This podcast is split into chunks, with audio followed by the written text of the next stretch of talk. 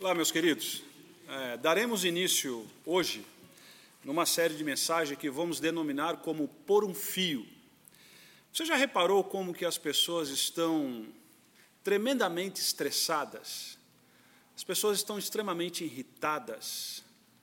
As pessoas não aguentam mais e não sabem o que que não aguentam mais.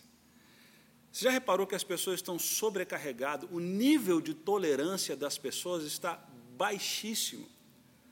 Qualquer coisa, por qualquer motivo, as pessoas estão discutindo, batendo boca nas redes sociais. Famílias estão em verdadeiro pé de guerra. E quando você senta para perguntar para essas pessoas o que, que está acontecendo, elas não sabem o que, o que falar. Não sabem nem o motivo da sua, do seu alto índice de irritabilidade. Então, podemos dizer que as pessoas estão por um fio. Nessa noite, eu gostaria de partilhar com vocês sobre como que a gente pode buscar encorajamento nas Escrituras, no cenário atual que vivemos. Aqui tem uma imagem. Essa imagem é muito peculiar, mas você já se sentiu assim? Essa imagem é a imagem de uma bateria, e essa bateria está no final, está praticamente esgotada. Alguém já elencou quais são alguns sinais de esgotamento? Aqui estão alguns, nós vamos apresentar alguns. Por exemplo, ah, cansaço permanente, tristeza profunda e contínua, desânimo, irritabilidade, insônia, choro aparentemente sem motivo, dificuldades para tomar decisões, dificuldade de se concentrar, sentimento de solidão. Esses são alguns sinais, são alguns sinais que podem apontar para um cenário de estafa, de esgotamento, de pessoas que estão por um fio. Mas voltando àquela imagem, ah, por que, que muitas vezes nós nos sentimos esgotados como essa bateria que está acabando a carga? Você já reparou que parece que a bateria de hoje descarrega mais rápido do que as baterias de antigamente? Eu queria responder isso ah, citando dois pensadores da nossa geração e homens de Deus muito sérios. O primeiro deles é John Piper. John Piper, em um dos seus textos, ele descreve esse cenário do qual nós vivemos. E ele diz assim: uma das marcas do nosso tempo é a fragilidade emocional. Somos facilmente ofendidos, culpamos os outros facilmente, quebramos facilmente. Nossos casamentos e nossos relacionamentos se quebram facilmente.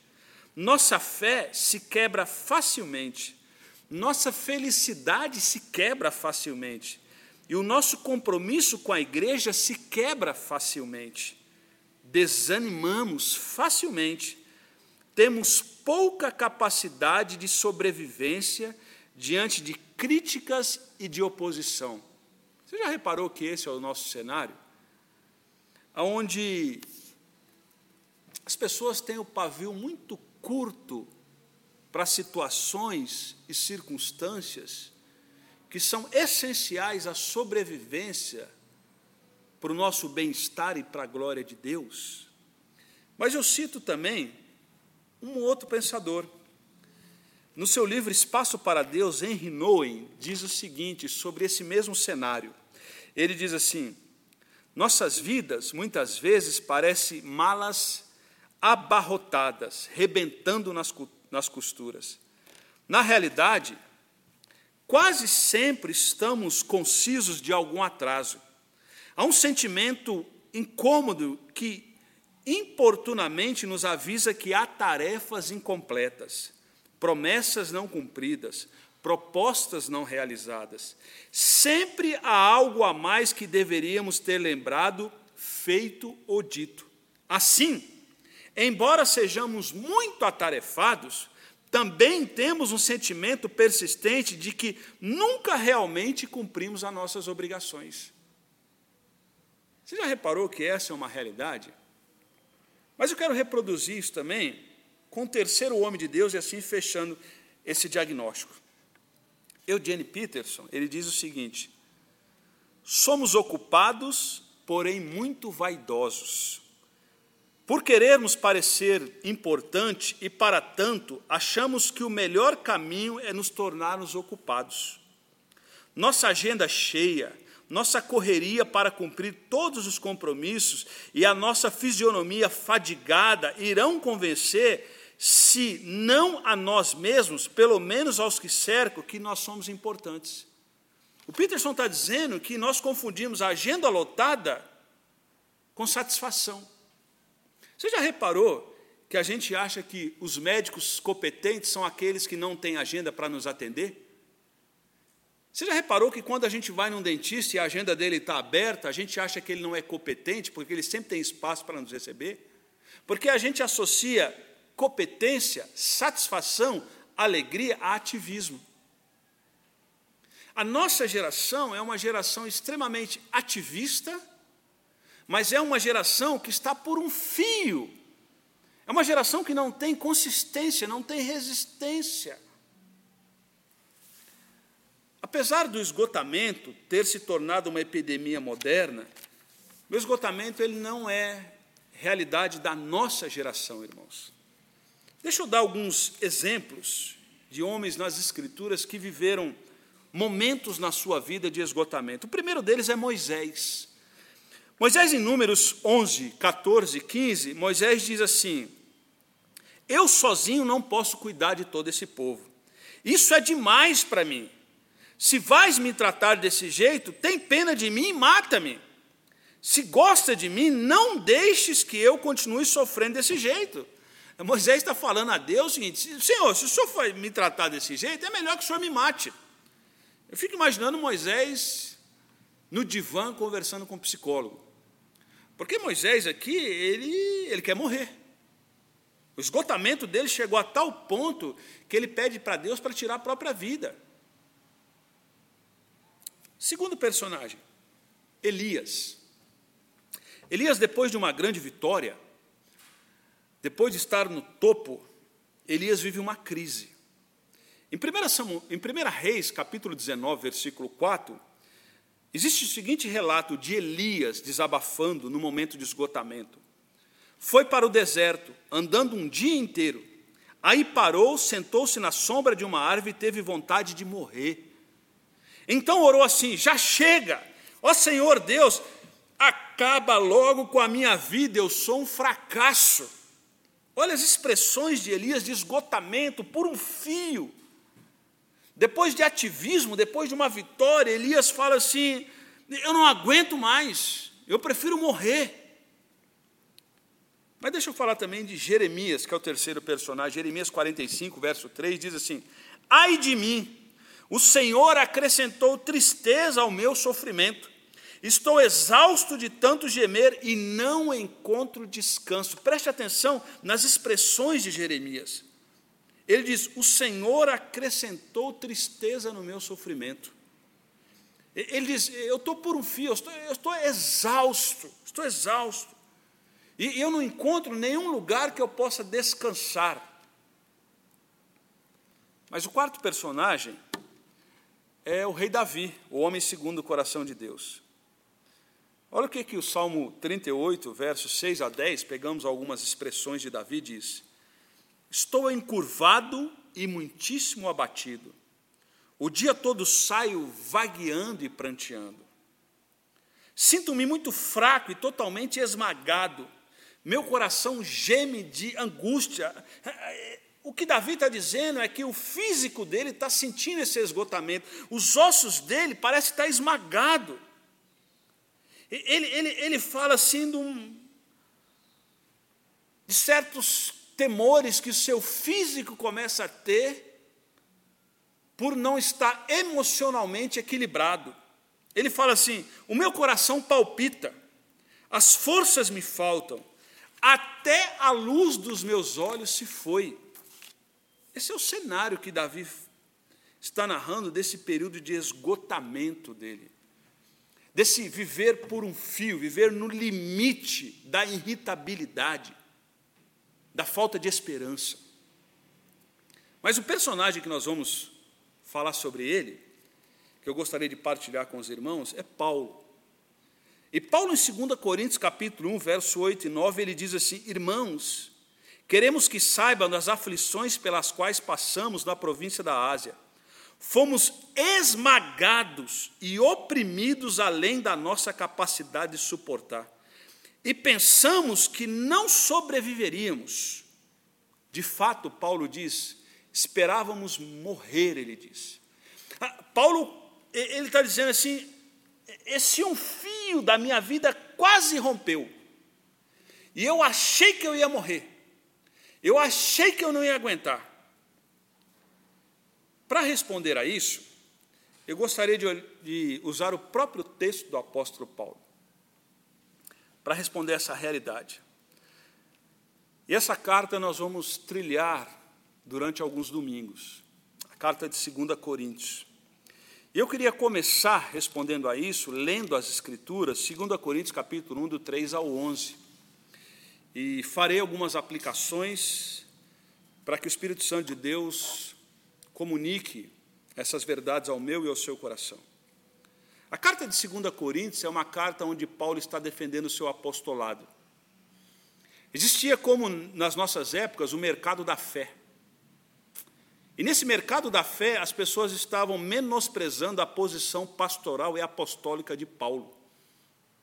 E Paulo precisou escrever a carta de 2 Coríntios para dizer que ele era um verdadeiro apóstolo. Paulo já tinha narrado que ele era um apóstolo fora de época. E, e Paulo não vendeu a sua fé. Ele não trocou a sua primogenitura por um prato de lentilha. Paulo ele não negociou valores e por isso ele pagou um preço muito caro. Paulo ele diz que ele não, é com, ele não era como os apóstolos ao redor dele naquela região e naquela época.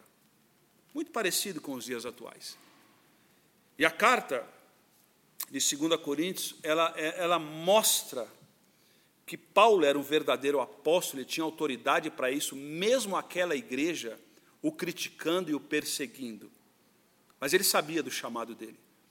2 Coríntios capítulo 2, verso 3 a 11, diz assim, Bendito seja o Deus e Pai de nosso Senhor Jesus Cristo, Pai das misericórdias de toda a consolação, que nos consola em todas as nossas tribulações, para que com o consolo que recebemos de Deus possamos consolar os que estão passando por tribulações. Pois, assim como o sofrimento de Cristo transbordam sobre nós, também por meio de Cristo transborda a nossa consolação Verso 6. Se somos atribulados, é para a consolação e salvação de vocês. Se somos consolados, é para a consolação de vocês, a qual lhes dá paciência para suportarem os mesmos sofrimentos que nós estamos padecendo. E a nossa esperança em relação a vocês está firme, porque sabemos que, da mesma forma como vocês participam dos nossos sofrimentos, participam também da nossa consolação. Verso 11: Irmãos, não queremos que vocês desconheçam as tribulações que sofreram na província da Ásia, as quais foram além da nossa capacidade de suportar, a ponto de perdermos a própria esperança na própria vida. De fato, já tínhamos sobre nós a sentença de morte, para que não confiássemos em nós mesmos, mas em Deus que ressuscita os mortos. Verso 10. Ele nos livrou e continuará nos livrando de tal perigo de morte Nele temos colocado a nossa esperança de que continuará a livrar-nos. Enquanto vocês nos ajudam em suas orações, assim muitos darão graças por nossa causa, pelo favor a nós concedido em relação às orações de muitos. A pergunta que nós podemos fazer, para continuar a nossa reflexão, é como Paulo via as aflições pelas quais ele passava, diante das suas próprias limitações, nesse fio que está a ponto de estourar. Três são as considerações do apóstolo Paulo. A primeira delas é que Paulo via essas limitações, esse por um fio, como uma oportunidade de reconhecer e experimentar o consolo que vem de Deus.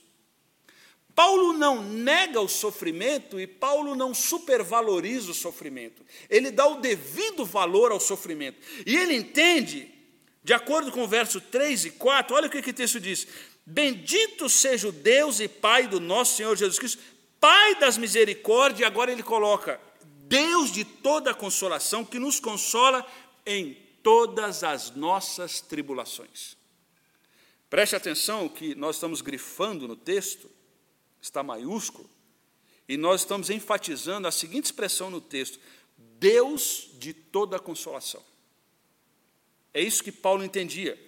Paulo entendia que o sofrimento, que o estresse, que o limite, que por um fio que ele estava vivendo, aquele era o momento onde ele podia experimentar o consolo que vinha de Deus. É interessante que nesses cinco versículos, por nove vezes aparece a palavra consolo. E essa palavra consolo é a mesma palavra usada para o Espírito Santo de Deus, nosso paracletos. Aqui a expressão é paraclesis. Essa expressão ela vai aparecer e, nas escrituras, as escrituras diz que Jesus é chamado nosso Paracletos, em 1 João 2,1. E a expressão ali não é Jesus é o nosso consolador, a expressão ali é Jesus é o nosso advogado.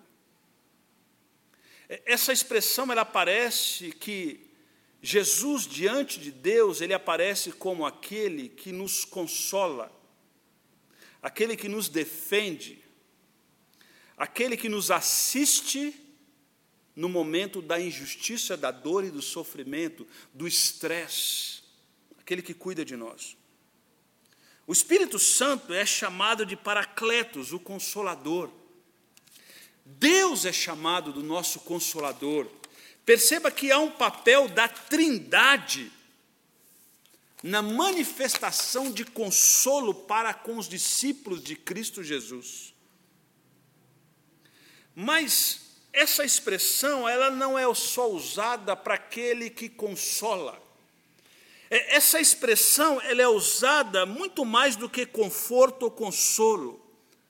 Paracleses é usado nas Escrituras como uma companhia, alguém que tem uma atitude concreta de apoio em meio ao sofrimento, alguém que anda com você em meio ao sofrimento. O que Paulo está dizendo é que aquele que nos consola, a trindade que nos consola, Deus, Jesus e o Espírito Santo, aquele que habita em mim, o Espírito Santo de Deus, aquele que pagou um preço na cruz do Calvário, Jesus, e aquele que ordenou tudo, nosso Deus. Os três, eles nos acompanham dia após dia e nos conforta e nos consola, não na teoria, mas na prática. E a primeira lição que o apóstolo Paulo vai entender, quando ele está a um fio e ele busca encorajamento, é que as adversidades, o sofrimento, o estresse, o esgotamento, quando ocorre na minha e na sua vida, é uma ótima oportunidade para que a gente reconheça e experimente o consolo que vem do Senhor. Segunda verdade que o apóstolo Paulo nos ensina nesse texto é quando isso acontece na minha vida, é uma oportunidade para se identificar com a dor dos outros e compartilhar o, re, o consolo recebido do Senhor. Quando isso acontece na minha e na sua vida, é uma oportunidade que Deus está me dando, que Deus está lhe dando, para você se identificar com a dor dos outros e para você compartilhar o consolo recebido da parte de Deus. Olha o verso 4, o que, que Paulo diz: Para que com a consolação que recebemos de Deus possamos consolar os que estão passando por tribulação. O que Paulo está dizendo assim é, é que Deus nos consola não para a gente ficar contando vantagem das nossas vitórias. O que Paulo está dizendo é que Deus nos consola para que a gente use o consolo de Deus na nossa vida para consolar outros. Irmãos, quantas vezes nós perdemos alguma coisa, nós sofremos, e lá na frente Deus vai nos mostrar que o nosso sofrimento agora serviu de ferramenta para abençoar outros que estão passando pela mesma situação que nós. Eu lembro que uma vez eu fui aconselhar uma mulher que tinha perdido seu filho, uma dor tremenda. E eu compartilhei, falei algumas coisas, li as escrituras e fui embora. Mas eu fui embora com um peso muito grande no meu coração de não podido ter abençoado mais aquela mãe que ficou, que tinha perdido seu filho. Até que eu lembrei que tinha uma irmã de nossa igreja que ela tinha perdido seu filho também. Fui conversei com aquela irmã e levei aquela irmã para conversar com essa outra mãe que tinha perdido seu filho. Irmãos, foi impressionante a conversa das duas. Porque a dor que uma estava sofrendo, a outra já tinha sofrido. E aquela que já tinha sofrido a dor e buscou consolo no Senhor, agora estava abençoando aquela que tinha passado pela mesma tragédia, pela mesma dor. O que Paulo está dizendo aqui é que quando nós passamos por uma dor, nós experimentamos o consolo que vem de Deus, porque Deus é o nosso fonte inesgotável de consolo. Ele anda com a gente, ele cuida de nós. E ele nos dá equilíbrio no meio do estresse. Mas agora também está ensinando que aquilo que aconteceu com a gente não é para nossa vanglória se nós passamos bem por aquilo. Aquilo que está acontecendo conosco agora é ferramenta para que a gente possa consolar outros. Olha o que Paulo está dizendo: para que a consolação que recebemos de Deus possamos consolar os que estão passando tribulação. Se você está passando por uma situação difícil, mas cedo ou mais tarde, as Escrituras estão dizendo que Deus vai usar essa situação para que você possa consolar outros que vão passar pela mesma coisa. A gente busca consolo do alto. E quando a gente recebe consolo do alto e o nosso coração é ensinável, há uma diferença entre ser ensinável e não ser ensinável. Quem não é ensinável, o coração não é moldado. Quem não é arrogante, quem é humilde, o coração ensinável, recebe consolo do Senhor, e agora, à luz desse consolo, ele vai usar esse consolo para que possa abençoar a vida de outros. É isso que Paulo está dizendo. Eu me lembro de uma música, dos, um, um texto do Sérgio Pimenta, que morreu com 30, 35 anos de câncer, um grande poeta da música evangélica brasileira. E Sérgio Pimenta morreu de câncer. E pouco antes de morrer, ele escreve esse texto. Ele diz o seguinte: Só quem sofreu pode avaliar quem sofreu, pode se identificar, pode ter o mesmo sentir. Só quem sofreu tem palavras de puro mel. Quem transmite todo o calor para quem precisa de amor. Olha o que Sérgio Pimenta está dizendo.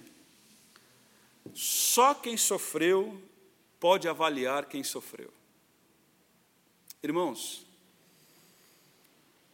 a nossa dor, a nossa tribulação, o nosso estresse, o nosso por um fio, não pode passar por nós sem que haja em nós amadurecimento. O mesmo sol que derrete o gelo endurece o barro. A mesma situação difícil pode quebrantar o nosso coração ou endurecer o nosso coração. Paulo está dizendo que quando nós temos a consciência de que o nosso Deus é o Deus de toda consolação, essa consolação vai nos perseguir, nós vamos descansar no Senhor. E quando a gente está por um fio, quando é, é, é, essa linha é recomposta, refeita, a gente usa essa resistência para abençoar outros que estão passando pela mesma dificuldade que nós passamos. Isso é ter um coração quebrantado. Isso é ser instrumento da graça de Deus, ser igreja de Jesus em tempos de pandemia. Mas Paulo nos dá a terceira e última lição. E ele diz o seguinte: tudo isso que acontece conosco é uma oportunidade para experimentar a nossa vulnerabilidade. não só experimentar a nossa vulnerabilidade, mas receber de outros o consolo que vem das orações. Quando isso acontece, quando estamos por um fio, nós precisamos reconhecer o quão vulneráveis somos, o quão frágeis somos. A grande realidade é que nós somos pó, somos barro, somos vasos de barro nas mãos do olheiro. Paulo não tem vergonha, e ele pagou um preço muito caro por isso, mas ele não tinha vergonha de mostrar a sua fragilidade, a sua vulnerabilidade. Ele não se colocava como super apóstolos, como super crente, como alguém que não tem suas limitações, não tem as suas dificuldades, e no meio das suas vulnerabilidades, das suas dificuldades, o apóstolo Paulo agradece pelas orações daqueles irmãos, daqueles verdadeiros irmãos. Olha o que fala o verso 10 e 11 das Escrituras, do texto que nós estamos lendo, diz assim: Nele, nele, temos colocado a nossa esperança de que continuará a livrar-nos enquanto vocês nos ajudem em suas orações. Preste atenção que no verso 10 Paulo diz: Nele temos colocado a nossa esperança. Irmãos, num país que nós vivemos, numa democracia extremamente vulnerável, onde a gente não sabe em quem confiar, em quem acreditar, o que fazer, quando fazer e por que fazer. As palavras do apóstolo Paulo faz todo sentido para a nossa geração. Abril de 2021. Paulo está dizendo: em Cristo temos colocado a nossa esperança. Meus irmãos, pare de confiar em homens. Pare de ter a sua esperança em homens Coloque a sua esperança no Senhor. Faça a sua parte como cidadão. Faça a sua parte como homem e mulher. Faça a sua parte como discípulo de Cristo. Não se omita. Mas pare de colocar a sua esperança em homens. Coloque a sua esperança no que Paulo está dizendo. Nele coloco a minha esperança. Mas não só isso. Paulo declara a sua vulnerabilidade, tem consciência de que ele não é um super-homem, de que ele não é um super-crente, não é um super-apóstolo, muito pelo contrário, ele é, pica, ele é pecador, do qual as Escrituras ele narra que ele é o pior deles. Mas Paulo diz assim, a segunda parte do versículo: Enquanto vocês nos ajudam nas suas orações, assim, Muitos darão graças por nossa causa, pelo favor a nós concedido em resposta à oração de muitos. Essa igreja, Paulo está orientando essa, essa igreja a não ter agonia do no coração porque os dias são maus. Paulo está dizendo: nós somos frágeis, mas nosso coração precisa, precisa agoniar em oração e não em desespero. Porque Paulo diz que quando uma comunidade está em oração, um intercedendo pelos outros, no meio da tribulação, aquelas orações são respondidas e aquilo serve de testemunho poderoso àquela igreja. Quantos de nós, no meio da tribulação, reclamamos? Uma das marcas da nossa geração é a ingratidão. Confesso aos irmãos que eu condicionei a minha vida a não esperar gratidão de ninguém. Talvez você fale, nossa, pastor, como você é azedo. Não, não, não, eu não sou azedo. Isso é uma predisposição que eu tenho no meu coração para não me frustrar mais com pessoas. Eu não espero gratidão. Porque eu não faço para Ciclano Beltrano, eu faço para Deus. E quando a gente faz para Deus, a gente já recebeu de Deus. Mas a convocação aqui, diante de tribulação, não é ingratidão, não é um murmúrio. A convocação que o apóstolo nos dá é que quando um povo está, o povo de Deus está passando por dificuldade, por luta, alto, alto, alto nível de estresse, por um fio, uma das características desse povo é reconhecer a sua vulnerabilidade, mas dobrar o joelho em oração. Lamento, irmãos, mas muitos de nós gastamos muito mais tempo de nossa vida conferindo a vida de outros em rede social do que intercedendo uns pelos outros. Aí está uma das respostas do porquê a nossa geração não tem perseverança, resistência e não tem vida com o Senhor e desiste de tudo e de todos de maneira fácil. Sabe por quê? Porque nós não investimos nosso tempo de joelho buscando a Deus em oração para adquirirmos resistência espiritual e para encorajar outros irmãos a permanecerem firmes em dias tão difíceis que nós estamos vivendo. O que, que o apóstolo Paulo nos ensina nesse relato da vida dele, onde ele está por um fio. O apóstolo Paulo nos ensina que quando nós passamos por esse nível de estresse, nós precisamos experimentar o consolo que vem de Deus. Porque em Deus habita toda a consolação. Mas o apóstolo Paulo também ele diz nesse texto que quando nós recebemos o consolo de Deus, é para que a gente use esse consolo para consolar outros que estão passando pelas mesmas dificuldades. Mas o apóstolo Paulo nos ensina também de que nós precisamos reconhecer a nossa vulnerabilidade. E quando nós reconhecemos a nossa vulnerabilidade, não há outro caminho a não ser a oração. E quando eu dobro o joelho, intercedo pelos meus irmãos, para que Deus tenha misericórdia de Deus e a consolação do Senhor chegue à vida deles, isso se torna testemunho para a igreja e o Evangelho vai chegar a outros. Que o Senhor nos abençoe, que o Senhor nos guarde, e que nesse momento de esgotamento que nós vivemos, que a gente deixe de olhar para nós mesmos e continuemos colocando a nossa esperança em Deus, que é fonte inesgotável de todo o consolo. Que o Senhor te abençoe e te guarde.